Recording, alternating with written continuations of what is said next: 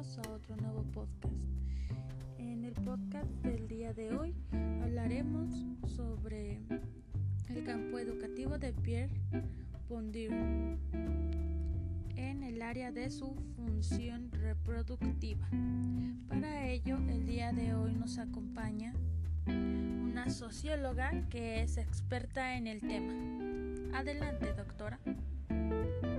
Sus aportes e ideas fueron de gran importancia para la sociología de la educación, con la teoría sobre la relación entre educación y clases sociales y el papel de la cultura dominante.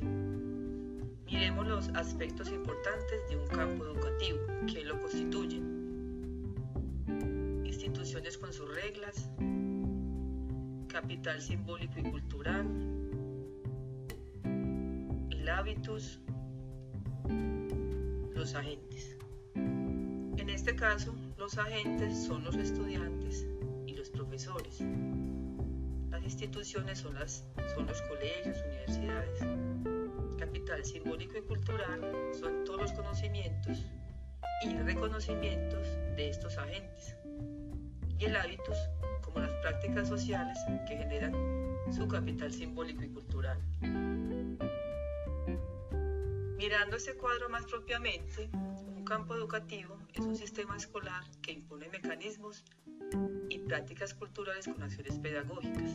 Tenemos los agentes, constituidos por grupos o individuos, con un rol dominante que es del maestro, un rol dominado que es del estudiante, las instituciones, espacios físicos o virtuales donde se mueven los agentes, la escuela, capital simbólico y cultural, el estudiante como agente, para construir su capital cultural con habilidades y conocimientos, y lo simbólico para obtener diplomas, certificaciones como reconocimiento, una igualdad formal. Los agentes se mueven en un hábitus. Para este caso, en un hábitus objetivo o subjetivo, según los autores acá mencionados. Ya partiendo más propiamente que es un hábitus, es un modo de acción y pensar por la posición de la gente, un hábito natural y un hábito adquirido. El estudiante, cuando ingresa a un campo educativo, llega con un hábitus natural, que en la medida que pertenece al campo va modificando, se convierte en adquirido. Sus conocimientos se van presentando en la medida que él pertenezca al campo. Su participación puede ser objetiva y subjetiva. Objetiva. Reglas establecidas en el campo educativo para determinar las acciones esperadas de los agentes. Lo subjetivo. Cómo el sujeto piensa, siente y actúa desde la forma para funcionar en el campo. Con los siguientes autores se habla del aprendizaje significativo en el campo educativo, desde un hábito y desde su campo, que está mediado por la tecnología. ¿Qué entendemos por aprendizaje significativo?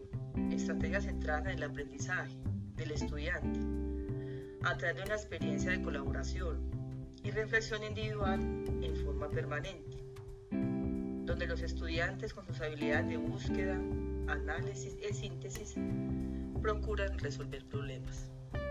Para estos autores, la tecnología juega un papel importante dentro del campo, ya que, ya que se constituye como un medio mediador del aprendizaje.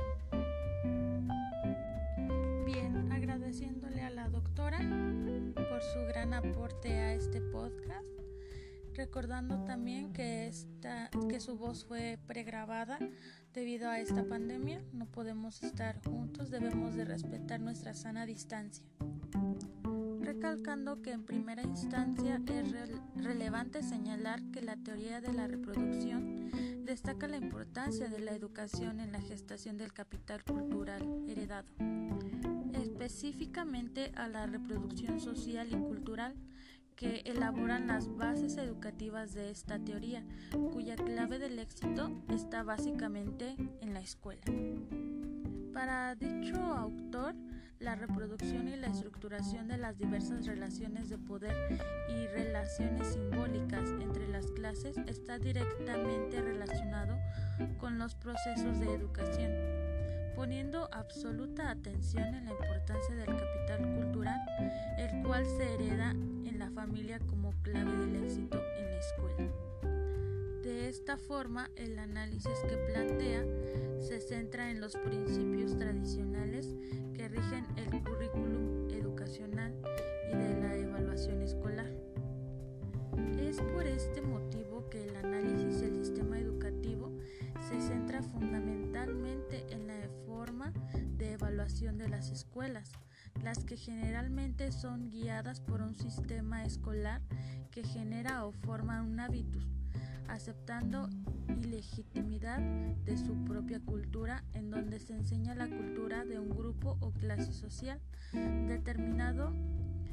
En este sentido se puede desprender claramente que el alumno acepta sin objeción lo que se le está transmitiendo, perturbando sus capacidades de pensamiento críticas en sí de expansión personal. Debilita básicamente el incentivo propio de querer ser más, adoptando una actitud cómoda y conveniente, pues solo se queda con lo transmitido a su persona. En este sentido, la educación legítima ciertos saberes culturales que inmersos dentro del contexto de la educación se ven absolutamente reproducidos. En este sentido se fundamenta que el sistema escolar forma en las personas un proceso de adoctrinamiento, el cual es la base de la reproducción cultural y social. En ese sentido, los que no adquieren esta formación son excluidos o discriminados, ya que el sistema les impone una cultura dominante, lo que implica renunciar a su propia cultura. En otras palabras, someterse a un conjunto de reglas, valores y creencias que muchas veces no son, no son concordantes con su estilo de vida. Para el autor, la escuela posee una función cultural e ideológica. Es la que eh, forma una rutina. La cultura escolar dado que transmite, inculca y conserva la cultura sin aceptar ningún tipo de opinión. Siguiendo esta lógica, cree que la escuela enseña una cultura de un grupo social determinado, que ocupa una posición de poder en la estructura social, la que se reproduce a través de una acción pedagógica, las que tienden siempre a reproducir la estructura de la distribución del capital cultural ante esos grupos o clases contribuyendo a la reproducción de la estructura social, definida como la reproducción de la estructura de las relaciones de fuerza entre las clases, lo cual se vería fomentado fuertemente en la escuela.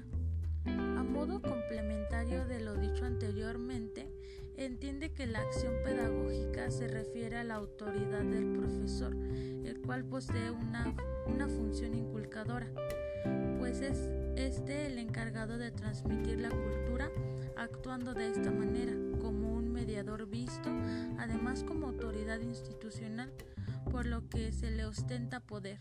Por ende, es él quien transmite los conocimientos o conceptos entre comillas correctos. Es él quien legítima razón. El docente ejerce su función mediante sus acciones pedagógicas. De esta forma, el autor considera que el hecho de que perduren los sistemas socioeconómicos de la sociedad está ligado con la reproducción cultural arbitraria, la que a su vez contribuye a la reproducción social.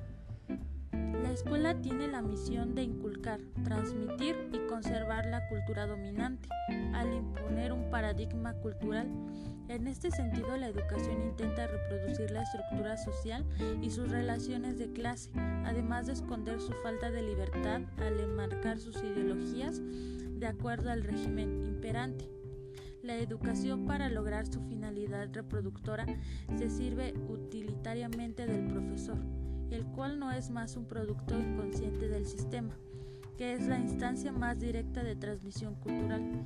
La responsabilidad del formador y autoridad pedagógica, como señalábamos, eh, señalábamos anteriormente, este que ejerce sus funciones mediante sus acciones pedagógicas, pero todas ellas dominadas y sometidas a las clases dominantes, donde se enseña arbitrariedad cultural, lo que son instrumentos de dominación y de reproducción.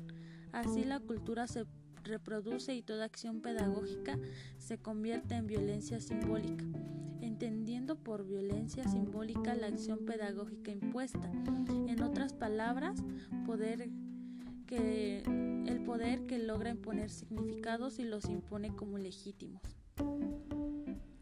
Y pues poniéndonos a pensar un poquito, ciertamente así es la escuela actualmente, o la mayoría de ellas ya que hay profesores actualmente o docentes que igual solamente se enfocan a lo que él piensa, a lo que para él es el concepto real, sin antes poderles darle la oportunidad a sus estudiantes para poder tener un pensamiento propio. Por así decirlo, los hacen como tipo máquinas. Es muy importante tenerlo presente para que nosotros como docentes en formación no caigamos en este mismo en esta misma rutina. Yo soy la docente en formación María Monserrat Calleja Alpizar, actualmente cursando la licenciatura en educación primaria, tercer semestre. Me despido de ustedes hasta un nuevo podcast. Nos vemos.